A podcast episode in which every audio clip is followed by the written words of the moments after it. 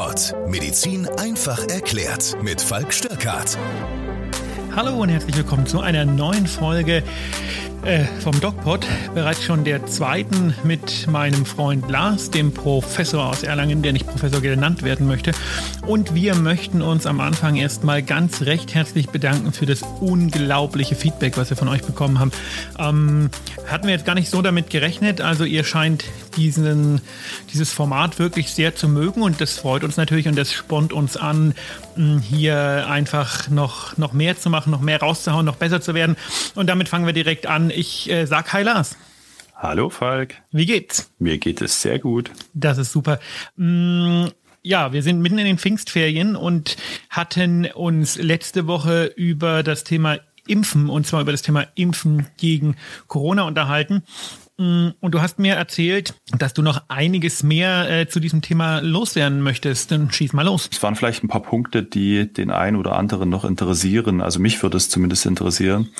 Insbesondere wenn man, ähm, ich sag mal, ja, Boulevardpresse liest und dann mal äh, dort feststellt, dass es den ein oder anderen Fall gibt, und das kann ich auch aus unserer Klinik so bestätigen, dass bereits Geimpfte tatsächlich äh, wieder erkranken und zum Teil mitunter schwer erkranken mit schweren Symptomen und äh, mitunter sogar sterben daran. Und das trotz einer BioNTech-Impfung, und zwar einer zweifachen BioNTech-Impfung. Und ich denke, darüber sollte man tatsächlich auch mal ganz kurz berichten, denn das lässt sich auch ähm, immunologisch erklären, das ganze Phänomen. Dann lass uns drüber reden. Ähm, der Begriff der sogenannten Immunseneszenz, das ist auch was, was ich gerne Vorlesung mal, wenn ich über die äh, lymphatischen Organe spreche, erwähne, ist äh, ein Begriff, in dem Immunsystem und Seneszenz, also die Alterung drin steckt. Denn unser Immunsystem altert.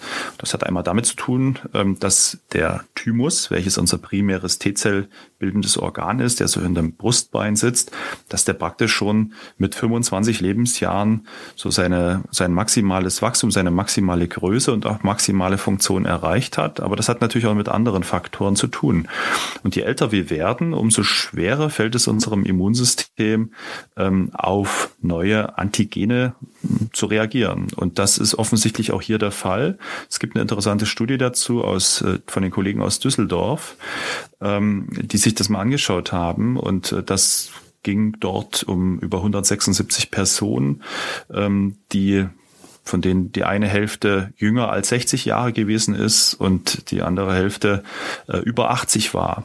Und da konnte man schon feststellen, dass die über 80-Jährigen deutlich weniger neutralisierende Antikörper in ihrem Blut ähm, äh, vorzufinden hatten. Also man hat weniger Antikörper beziehungsweise manchmal sogar gar keine Antikörper im Blut der über 80-Jährigen trotz Impfung feststellen können. Und das ist ja doch schon mal ähm, ein ganz wichtiger Aspekt. Jetzt haben wir aber letztes Mal gilt. gelernt, dass äh, es ja eine zelluläre Immunantwort gibt und die humorale, also diese Antikörperimmunantwort. Jetzt würde ich mal entgegnen, na gut, ähm, vielleicht sind bei vielen Leuten keine Antikörper feststellbar. Das heißt ja aber nicht, dass sie diese immunologische Narbe nicht haben.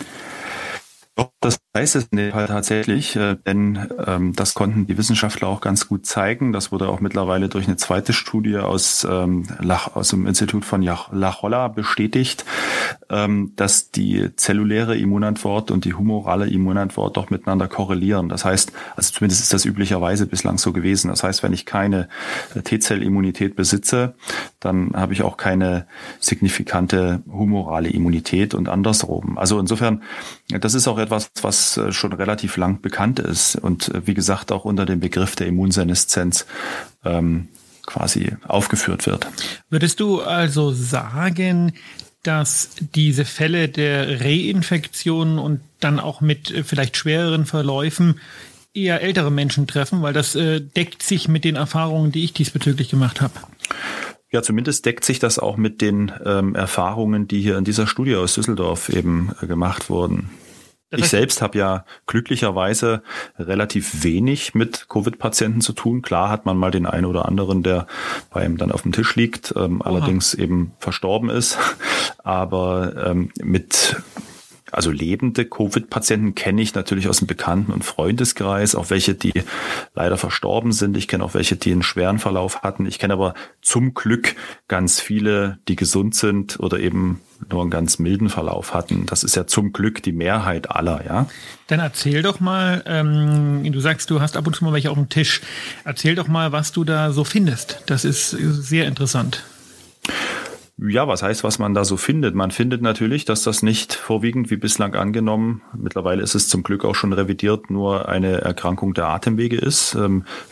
Eigentlich ist es vielmehr eine Gefäßerkrankung, was man relativ gut weiß, eben aufgrund dieses Spike-Proteins. Wir hatten im letzten Podcast ja mal über den ACE-Rezeptor gesprochen.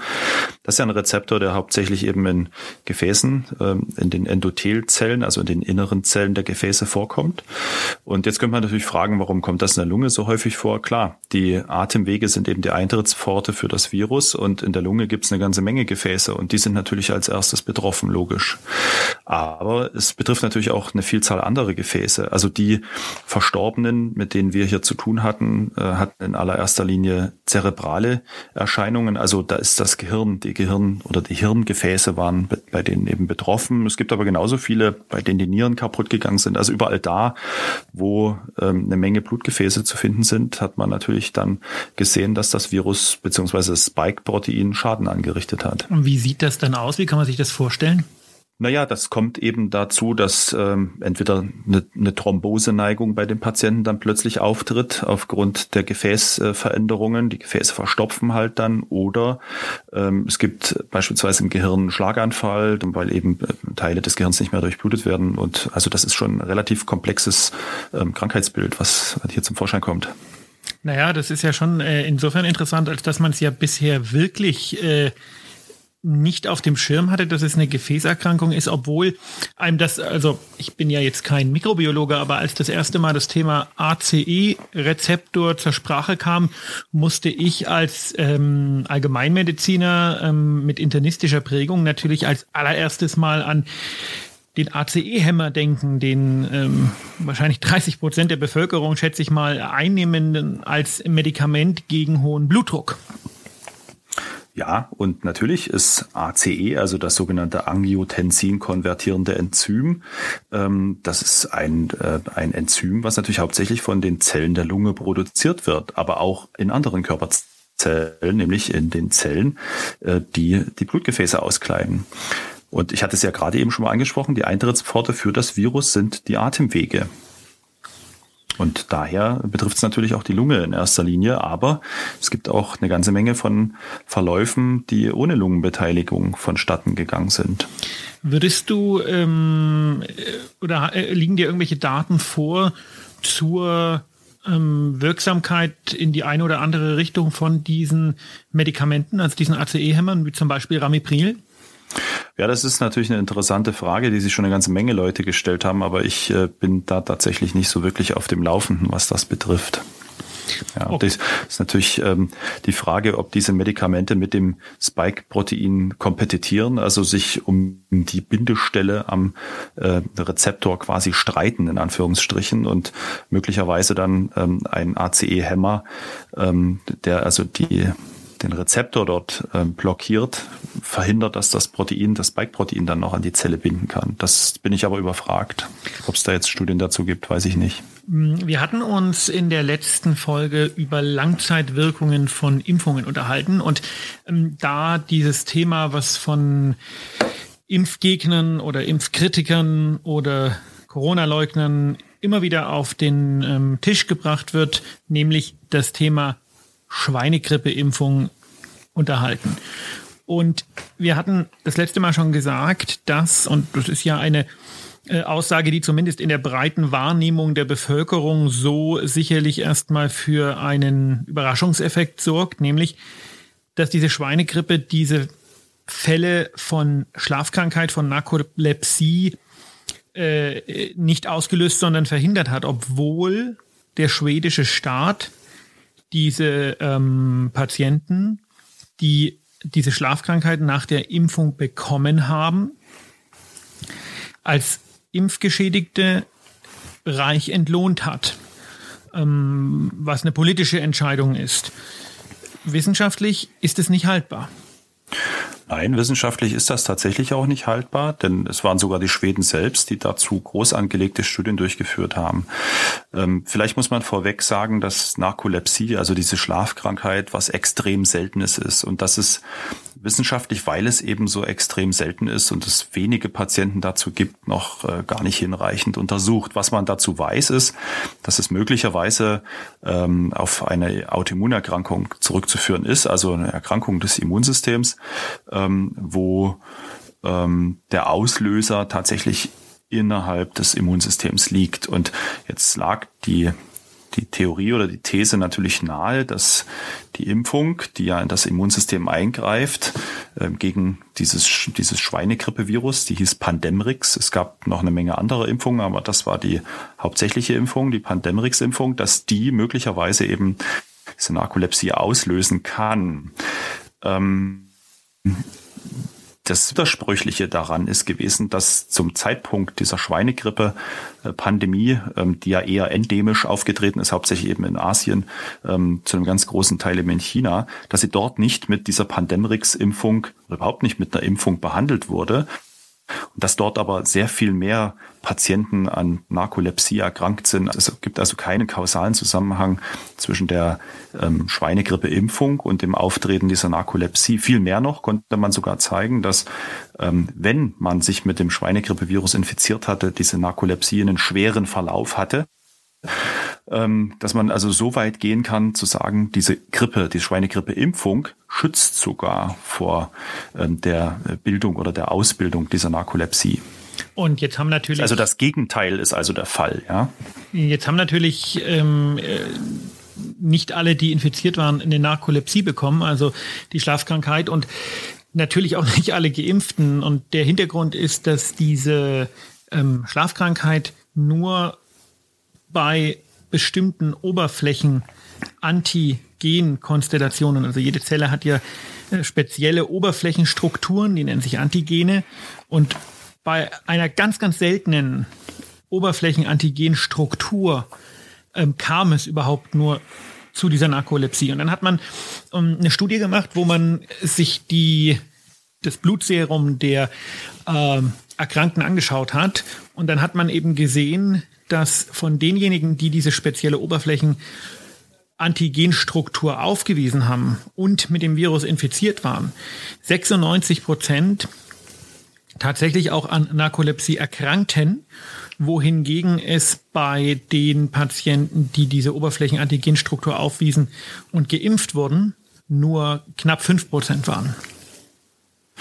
Ja, die Daten, die du jetzt jetzt ähm, ansprichst, die hören sich so an, als würden sie in unserem Buch stehen. das stimmt. Kleine Schleichwerbung am Rande. Ähm, genau. Also ähm, was wollen wir damit sagen? Wir hatten die Thematik Langzeitfolgen von Impfungen beim letzten Mal äh, besprochen und es wird, das ist ganz schwierig. Es wird ja immer wieder gesagt, wie kann man denn eine Impfung auf den Markt bringen, die man innerhalb von einem Jahr entwickelt hat und die nicht auf Langzeitwirkungen getestet wurde. Vielleicht kannst du als Mikrobiologe mal einfach erklären, warum das bei keiner Impfung gemacht wird und warum das ein ganz normales Vorgehen ist. Naja, was heißt bei keiner Impfung? Wir haben ja natürlich für eine ganze Menge von Impfungen einfach diese, was du im letzten Podcast schon als Phase 4 Studie äh, angesprochen hattest, ähm, das gibt's ja für jede Impfung praktisch. Also jede Impfung, die auf dem Markt ist und sei es die älteste, die es da gibt, das ist ja die Polio-Impfung, ähm, da gibt's natürlich eine eine unglaubliche Vielzahl von Langzeitstudien. Und da hat sich eben keiner äh, oder keine Studie bislang gezeigt, als dass es da eine, eine signifikante Bildung oder Ausbildung von irgendwelchen Langzeitfolgen gab. Und der Vorwurf, dass ähm, die Covid-Impfung, ob das jetzt die AstraZeneca-Impfung ist oder die BioNTech oder die anderen Impfungen, dass die so schnell auf den Markt geworfen wurden, der ist einfach nicht haltbar. Denn es wurden genauso klinische Phase 1, 2 und 3 Testungen mit mindestens 25.000, wenn nicht mehr, äh, jeweiligen Teilnehmern durchgeführt. Es gab immer eine Placebo-Gruppe, also eine Kontrollgruppe, die nicht den Impfstoff bekommen hat und es gab eine Gruppe, die den Impfstoff bekommen hat. Da ist ja ähm, von vielen, äh, und Entschuldigung, dass ich kurz unterbreche. Es gibt ja von vielen so ein bisschen diese Argumentation, naja, ähm, das ist ja nur eine Notfallzulassung. Das stimmt aber nicht. Nein, das stimmt auch nicht. Also diese Impfstoffe, die in der, äh, in der EU zugelassen sind, äh, haben alle dieses ähm, Verfahren durchlaufen. Und das ist ein sehr, sehr strenges Verfahren. Und deswegen diskutierte man ja auch ewig rum. Und Impfstoffe waren bereits in den USA möglicherweise schon zugelassen oder in anderen Ländern, aber in der EU und explizit in Deutschland eben nicht. Und das zeigt schon, dass man, ähm, dass der Staat und die regulierenden äh, Behörden, in, dem Fall steht das Paul-Ehrlich-Institut da an erster Stelle, das sehr ernst nimmt. Und das finde ich auch gut und richtig. Wir haben ja gesagt, wir reden über Impfungen im Allgemeinen und deswegen wollen wir uns jetzt mal ein bisschen mit den Anfängen der Impfung auseinandersetzen. Also wie kam man eigentlich auf die Idee, Menschen zu impfen? Ähm, das kam man nämlich noch bevor man wusste, dass es Mikroorganismen gibt. Das ist ja total faszinierend. Und äh, was gibt es eigentlich für Impfungen? Was, was passiert da eigentlich? Und ich denke, ähm, da kannst du uns die Geschichte, glaube ich, ganz gut erzählen als Mikrobiologe. Wieso gab es denn Impfungen vor der Erkenntnis, dass es überhaupt Mikroorganismen gibt, die man mit den Impfungen unschädlich macht? Ja, das ist eine gute Frage. Ist das tatsächlich so? Also ja. äh, der, ja, ich klar, der erste, der erste, der quasi etwas wie eine Schutzimpfung entwickelt hat, äh, war ja der Edward Jenner, also ein englischer Landarzt, der ähm, im 18. Jahrhundert schon äh, gewirkt hat und eben die erste Impfung gegen Pocken eingeführt hat. Und ähm, man wusste damals, da hast du auch völlig recht, nicht, dass es Mikroorganismen gibt. Man hat es vermutet, konnte es aber nicht belegen. Und der hat ja im Prinzip ähm, erstmals aus äh, Kuhpocken, die kannte man schon, äh, Serum beziehungsweise Sekret isoliert und hat es eben Menschen verabreicht, ganz salopp formuliert. Das wäre natürlich was, was heutzutage überhaupt nicht haltbar Wie gewesen wäre. Wie kommt man auf so eine Idee? Wäre. Ja, das sind halt schlaue Wissenschaftler, die auch manchmal ähm, äh, ganz schlaue Ideen haben. Das ist ja wie mit der RNA-Impfung. Da kommt irgendein Wissenschaftler und sagt, warum machen wir das nicht einfach mal so? Lass es uns doch mal ausprobieren. Und damals hat man das halt einfach einem lebenden Menschen ausprobiert und hat feststellen können, ähm, dass diejenigen, die sich mit Kuhpocken infiziert hatten, und das hat jetzt jetzt nicht der Jenner selbst gemacht, sondern er hat einfach nur diese Beobachtung gemacht, dass ähm, Menschen, die schon mal eine Berührung mit den weniger drastisch verlaufenden Kuhpocken hatten, dass sie eben mit der normalen Pockeninfektion ähm, ein geringfügigeres Problem hatten. Die sind also nicht so schwer an einer Pockeninfektion erkrankt. Und da ist der Jenner darauf gekommen, dass es da irgendeinen Zusammenhang gibt. Den gibt es tatsächlich auch. Und er hat dann eben aus Kuhpocken ähm, isoliertes Sekret erstmals ähm, Menschen verabreicht und dann diese auch absichtlich mit dem Pockenvirus infiziert und konnte eben feststellen, dass bei denen praktisch die eigentliche Infektion ausgeblieben ist. Und man muss hier sagen, Pocken ist äh, eine unglaublich gefürchtete Krankheit gewesen zu dieser Zeit, das mit einer ganz hohen Sterblichkeit, mit einer sehr hohen Letalität und das ist ein Meilenstein gewesen bis heute, ein Meilenstein in der Geschichte der modernen Medizin. Es dauert aber trotzdem noch viele, viele Jahre, bis äh, Impfungen sozusagen zur Marktreife ähm, ja, heranwuchsen. Ja, das dauerte tatsächlich bis äh, zur Zeit des Deutschen Kaiserreiches. Ähm, aus dieser Zeit stammt im Prinzip auch das erste ähm, Impfgesetz, die erste Impfpflicht. Ja, damals gab es tatsächlich eine Impfpflicht, die gibt es ja heutzutage nicht wirklich. Das ist ja lustig, dass sich so Reichsbürger und so weiter ähm, so gegen die Impfpflicht erwehren. Ich glaube, die wissen gar nicht, äh, woher die kommt.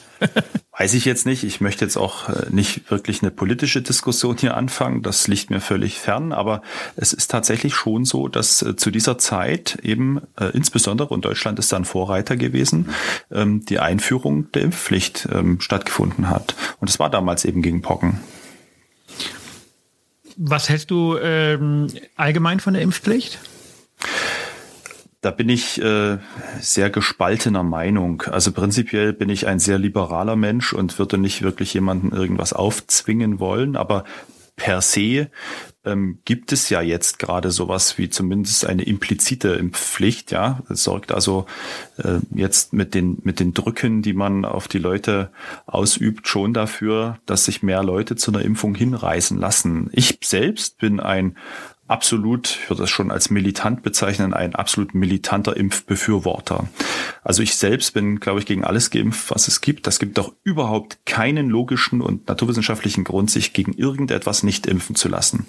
Also ausgenommen von, von verrückten Dingen wie jetzt Malaria oder sowas, was jetzt ja glaub, auch nicht nötig Malaria ist. kann man sich gar nicht impfen lassen. Oder? Nee, da kann man sich natürlich prophylaktisch behandeln lassen. Das ist nicht wirklich eine Impfung, aber das ist ja schon sowas ähnliches.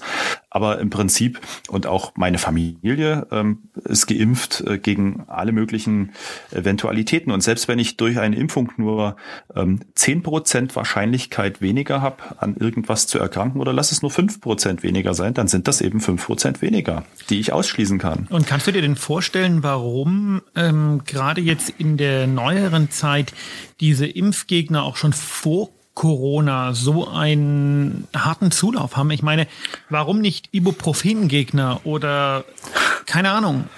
Warum Impfgegner? Naja, Impfen ist ja schon was Invasives und äh, beim Impfen passiert ja was, das ist ja so eine Blackbox. Und wenn man nicht wirklich Ahnung hat vom Immunsystem und vom Aufbau des menschlichen Körpers und der Funktion, dann tendiert man ja schon relativ schnell dazu zu sagen, da passiert irgendwas, was ich nicht beobachten kann. Und das kann sein, dass es irgendwelche Langzeitfolgen hat. Und dann kommen natürlich die gescheiten Heilpraktiker ins Spiel, Oha. die gefährliches, gefährliches Halbwissen oder Unwissen, einfach haarsträubendes Unwissen zum Teil verbreiten. Und ähm, warum die so einen Zulauf haben, das ähm, kann man ja tatsächlich auch mal diskutieren, denn es lässt sich auch gut begründen, warum die das haben. Die ja, nehmen sich einfach viel mehr Zeit für den, ja, die nehmen sich doch einfach viel mehr Zeit für den Patienten und erzählen dem Patienten, was er hören will. Und wenn man über was spricht, dann äh, baut sich ja quasi eine emotionale, sympathische Beziehung aus, auf. Und die hast du ja beim, beim Niedergelassenen, äh, gibt's die Zeit ja gar nicht dafür. Das weißt du ja besser als ich. Da hast ja, du hast ja nur ganz wenig Zeit, um dich um den Patienten zu kümmern. Da kommt halt zu dir rein und du guckst dir den an, machst eine kurze Anamnese und sagst, ja, das und das und und dann gibt es das Medikament oder auch in den meisten Fällen eben nichts, außer ein nettes Wort. Aber beim Heilpraktiker ist es doch viel schöner. Da gibt es noch einen Kaffee, dann wird man schön sprechen über das Leben und über alles. Dann dauert das eine Stunde, dann nimmt er seine 100 Euro und dann fühlt man sich gut. Das bezahlt man auch gerne. Und wenn einem der Heilpraktiker dann noch sagt, also das gilt natürlich nicht für alle Heilpraktiker, das will ich jetzt nicht alle über einen Kamm scheren, aber der Großteil ist da schon so, ähm, dass Impfung böse ist, ja, dann glaube ich dem doch hat man natürlich auch so ein bisschen äh, so das Gefühl, ich habe jetzt 100 Euro für eine Beratung bezahlt, ähm, dann, dann, dann will ich ja, dass das stimmt, ne? weil sonst hätte ich es ja rausgeworfen. Ja, das ist kognitive Dissonanz. Das ist wie wenn man sich einen zehnten teuren Fotoapparat kauft, weil man meint, dass das ganz toll ist, aber den eigentlich gar nicht braucht. Ja, das weiß ich gar nicht. Wen meinst du damit? Kommen wir mal zu einem ganz anderen Thema. Ähm, nein, wir sind schon wieder fast am Ende von unserem Podcast angelangt, aber eine Sache möchte ich doch noch ansprechen. Wir hatten vorhin gesagt, dass es also tatsächlich ähm, die Impfungen, die ersten Impfungen gab, bevor man überhaupt äh, Mikroorganismen verstanden oder nachgewiesen hat. Jetzt sagen tatsächlich im Internet gibt es viele ähm, ja, User oder Konten oder, oder komische Menschen, die behaupten, dass SARS-Coronavirus-2 wäre A nie nachgewiesen worden und B würde den sogenannten Kochschen Postulaten nicht entsprechen. Mhm. Ähm, vielleicht kannst du dazu mal noch ein paar Sätze verlieren. Ja, also im Prinzip bleibt mir da nur Kopfschütteln und schmunzeln, wenn jemand sagt, dass ein Virus nicht nachgewiesen ist. Also zum einen ist das natürlich allein schon durch die Bildgebung nachgewiesen. Man hat elektronenmikroskopische Aufnahmen des Virus zeigen können. Deswegen weiß man ja auch, dass das Ding ein Spike-Protein hat, weil das nämlich elektronenmikroskopisch aussieht, als hätte es eine kleine Krone auf oder so Stacheln um sich herum. Ähm, wenn man dem widerspräche, dann würde man allen, äh, sag ich mal, naturwissenschaftlichen Gesetzen und, und äh, Dingen widersprechen, die äh, bis hierhin gültig sind und Gültigkeit hatten. Also ich kann jetzt etwas visualisieren äh, in echt und kann sagen, da ist es, aber dann kommt jemand und sagt, nö, das stimmt nicht. Also das ist natürlich erstmal Käse. Und dann kann man natürlich ähm, auf der anderen Seite das Virus auch anhand seiner DNA und äh, in dem Fall oder RNA nachweisen. Kommt darauf an, das äh, Coronavirus, in dem Fall hat man ja mit dieser mit dem PCR-Test ganz gut nachweisen können. Und da, ähm, das ist auch was Unumstößliches. Darauf basiert die gesamte forensische Medizin, die gesamte Vaterschaftsanalyse, Schwangerschaftsanalyse etc., die gesamten Gentests, das Genom des Menschen, was entschlüsselt wurde. Und wenn man das in Abrede stellt oder in Frage stellt und sagt, das stimmt alles nicht, ähm, dann kann man auch gleich sagen, die Erde ist eine Scheibe. Ich denke, das ist auch ein gutes Thema für nächste Woche, dass wir uns mal den PCR-Test genauer anschauen oder überhaupt die Testmethoden zum Nachweis vom SARS-Coronavirus 2. Denn auch da äh, herrscht ja viel Unwissenheit und tatsächlich gibt es ja ähm, viele Leute, inklusive, äh, da wollen wir jetzt wieder einen Cliffhanger bauen, inklusive des Erfinders des PCR-Tests, die sagen, ein PCR-Test wäre gar nicht in der Lage, ein Virus zu bestimmen. Dass das Quatsch ist, äh, sind wir uns einig. Warum das Quatsch ist, darüber unterhalten wir uns nächste Woche. Jetzt noch Aber trotzdem, ich würde gern noch ähm, etwas äh, zu einer ganz aktuellen Studie sagen, die noch nicht mal wirklich komplett äh, veröffentlicht ist. Wir haben ja jetzt äh, während der Corona-Pandemie ganz häufig mit sogenannten Preprints zu tun, also Studien, die noch nicht wirklich äh, durch einen Begutachtungsprozess gegangen sind, aber trotzdem von der breiten wissenschaftlichen Community angeschaut werden können. Und da gibt es eine, die ist top aktuell aus Indien aus der letzten Woche. Ähm, da hat man ähm, mit äh, der Variante B1617, das ist also das, was hier landläufig als die indische Mutation bezeichnet wird, Untersuchungen durchgeführt und hier herrscht ja aktuell eine ganz große Sorge, dass unsere Impfungen, die BioNTech und auch die AstraZeneca-Impfungen, möglicherweise nicht aktiv sind gegen diese Virusvariante. Und in der Studie konnte man erfreulicherweise zeigen, dass auch ähm, diese äh, Vakzinierung, also diese, diese Impfstoffe eine ja relativ gute, über 80-prozentige Wirksamkeit gegen die indische Variante äh, aufweisen konnten. Genau, das, das ist, da eigentlich was äh, Schönes. Was das ist was Schönes. Man hat zwar in, in einem Altenheim in England konnte man ähm, sehen, dass sich das ganze Altenheim nochmal infiziert hat, aber die hatten alle keine schweren Verläufe. Und da sind wir auch wieder ähm, bei der Immunseneszenz vom Anfang. Wir freuen uns, ähm, dass ihr uns wieder zugehört habt. Ähm, bleibt uns weiterhin treu.